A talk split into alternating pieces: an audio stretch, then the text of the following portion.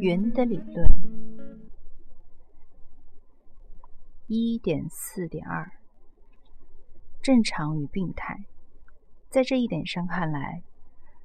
克雷乔的作品提供了一个很好的历史开端。一方面，他的同时代人与他的追随者们对他画出的帕尔马修道院的穹顶装饰表示出极大的兴趣；另一另一方面，他所创立并且一下子就趋于完美的这种穹顶办法，要等上一个多世纪才让人渐渐接近。这种矛盾说明，这种矛盾现象说明了一个潜在的禁忌，实际上已经受到了冲击。这个禁忌的性质以后以及后果仍需去探定，因为不管是在绘画手段上还是在绘画内容上，都可能受到了主宰文化的审查。在艺术领域的任何创新都显得是走弯路，并不是，并不只是跟他以前的状况相比，即以前的状况以规范的形式价值出现，而且还是相对于一种实践。一种惯例，一种被看作是长此以往的功能作用相关。但走歪路还有不同的方式，有的歪路正统是容忍的，正统还接受了它，而且这种接受的好像可能接受的可能好像是刻在体系本身内部的。还有别的歪路，则会扰乱平衡，扰乱正常运转。整个社会便通过它的文化机器与机构来缩减或阻止它们的扩散。但是这种歪路，要看出它们真正的功用、实在的意义，还是必须得放回他们的特定历史环境中去，放到这样一个大前提中去，即规范与弯路是不可分割的。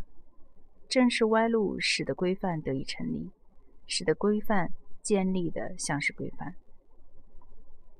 假如说画像的可知、可感知的机理，在某些条件下显得是资讯的主要构成因素，是不是说在纯绘画手段和意象手段之间出现了一道裂缝？因为对意象的物质因素以及笔法的强调，可能会使得意象的可归纳性以及图像的可能性大打折扣呢？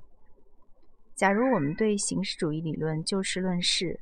在它的最初表现阶段，我们可以把它扩展到整个交流上去。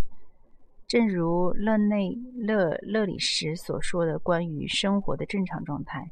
就是说，健康就是生活处于处于器官的不出声音的状态。在交流的正常条件下，很少有人注意表达的可感知的成分。否则就会在资讯传播中添入这样那样的混乱。然而，在表达的普通实践中，被看作是病态的东西，在艺术领域则成了规范的东西。文学就是这样一种把语言的原原状还给读者的书写实践，把语言的血肉呈现给读读者，一个身体中的器官，让读者觉得就是他本人的身体。但这个身体开始为自己说话，或哀或乐，同一个主体必须承认被他占据了，正如他从他的生到他的死一直被语言占据一样。至于绘画，从塞尚开始，绘画的变化过程就说明了，就像梅洛庞蒂所说的，任何事项都为一个身体所制约，社会身体，正如语言身体。并通过它而被导向别的身体，甚至导向自然本身。但文学也好，绘画也好，之所以有这么一种力量，是因为它们有一部分跟表达的本质相连，跟表达的物质原材料相连。正因如此，我们不得不重复一遍：这样的一种关联，在正常的、普通的表达看来就是矛盾的，甚至是病态的。痕迹，克雷乔的作品中，云这一因素的功能，表明了在绘画表达中，绘画的感性部分的决定性作用，而且同时，由于在画布上那么薄薄一层表膜，要表现出那么多的效果，就使得这感性部分多了一层幻想的含义。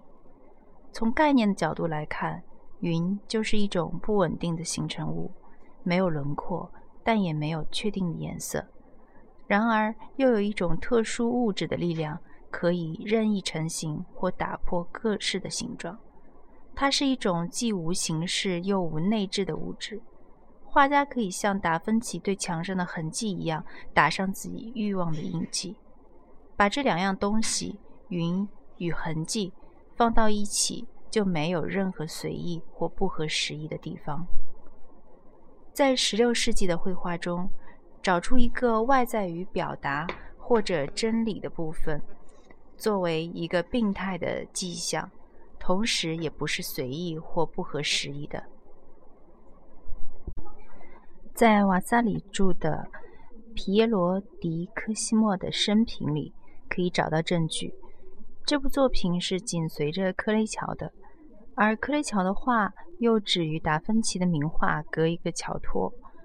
皮耶罗·迪科西莫的生平结束结束处有一段话。瓦萨里试着用它来说明画家的怪诞性格与习惯，他的思想怪癖以及各种难懂和奇特的事物对他的吸引，在众多怪力中，有一个就是他欣赏各种云状的构成，以及病人们在墙上突出的痰留下的痕迹。他能从中看出无数的战役、瑰丽诡异的城池以及博大宏伟的风景来。我们哪怕不引用瓦萨里的这段文字，也可以看出这样的做法是病态的。这种病态不光是在迪克里莫的作品里才有些烙烙印，这种做法在一个人身上或许显得是一种神经病，但是，一旦它成为一个特定的客观历史产物，而他的情况正是这样的，则具有了完全不同的意义。瓦萨里觉得皮耶罗·迪科西莫对痕迹以及云状构成物的癖好是一种极为病态的东西，但到了达芬奇那里，则显得是一种真正的方法论了。这种方法的效果明显及创新，而在中国早已开始实践，当然是在不同形式以及不同的背景下展开的。这种方法在西方绘画史中的历程是褒贬不一的。一点五，云雨绘画。一点五点一，随机偶然性的作品。我不得不在这些格言之中加上一个思想上的新方法，虽然显得微不足道，还有些可笑，却大有将思想引向更大的发明创造的功能。这种做法就是看有各种不同痕迹的墙。或者是各种色彩混合在一起的石头。如果你必须创造出一个景点来，你可以在上面看到不同风景的图画。上面有山水、岩石、树木、广阔的平原、山丘、山泉、丘陵。更神奇的是，你可以在上面看到不同的战役以及众人迅疾的行动、奇特的面部表情、服装以及不可言尽的别的事物。你可以将它们一一明晰。给予一个完美完整的形状，所以面对屋墙以及彩石，就像是聆听钟声，可以在钟声中听出你能想象的所有声响和音度来。不要误解我的我的想法，因为我说你有时候应该看看墙上的痕迹、火里的灰烬，或者是云，或者是泥，以及别的类似的东西。假如你细心、细致的看。你真的可以看到妙想，画家的思想被激励起来，去进行新的发明创造，去安排营构动物与人的战役，组成各种风景或者是可怕的事物，比方说魔鬼或者类似能让你心惊胆战的东西，因为在模糊的事物中，人的思想可以找到新的灵感来源。不能忘了。远古时代也对完全自然形成的事物对偶然造成的图形或者说是随机性的作品感兴趣过。天穹显象、采石图、各种类型的妙物，以及在云彩中可以看到各类色彩和形状。根据普林尼的说法，云中的火焰是在上面还是下面？但一直要等到希腊化时代，才在修辞学或理论上第一次出现把这些现象和艺术的产品相提并论的情况。普林尼本人把它们看作是一个补充补充的证据，来证明偶然随机性的力量范围之大。因为偶然随机性不时地帮那些特别有雄心、特别对艺术精益求精的艺术家，通过完全自动的办法，让他们得到寻找寻找的感觉幻觉，就像普洛托耶尼斯。由于总是画不好一条狗吐出来的口水，最后情急之下把一块海绵扔到抹布上，就这样并非刻意的达到了所追求的效果。也就是说，达到了一种并不依靠艺术手段就有了的真理性的表现。艺术的本质是可视性，它与模仿的真理性相矛盾。这段这段事常为人津津乐道。达芬奇也拿过来改头换面了一下，用到了波提切利的身上，说他讲过，风景不必过细的去追求效果，只要在恰到好处的地方按上一块海绵，就可以显示出让人满意的表现效果来。偶然性在绘画中产生自自然的效果，当然，普林尼把这些偶然性的效果看作是命运的机会。只有非凡的艺术家才能得到这种意外的画龙点睛之笔。一直到菲洛斯特拉特时，才通过蒂安娜的阿波罗尼奥斯之口提出这个问题：我们在天上看到，当云彩相互脱离的时候的东西，就似牛、鹿、马一样。你怎样看呢？是不是那些也是模仿下产生的作品？那我们就不得不接受一点：上帝是一个画家，从他的宝车上走下来，就像一个孩子把这些图像描画在沙子上一样。这种假设是不可接受的。在天空中出现的图形没有任何的意义，它们只是纯粹偶然的结果。是人由于他的天性善于模仿，给了他们一个意义，同时又给了一个相对的、固定的、长久的形象。把它们与脑海中出现的事物合为一谈。只有训练有素的素描家们才能做出可以贯之于绘画的模仿，因为绘画只从艺术中吸取颜料，只来源于艺术。这篇文章是个转折点，正如 H.W. 詹森指所指出的，当我们看到。麦泰尼亚的两幅画中出现奇怪的有形云，或者可以称之为有灵云的时候，我们就不禁联想到这篇充满博学内涵的文章。在维也纳藏的圣塞巴塞巴斯蒂安里，一片云上出现一个骑士的形象，而且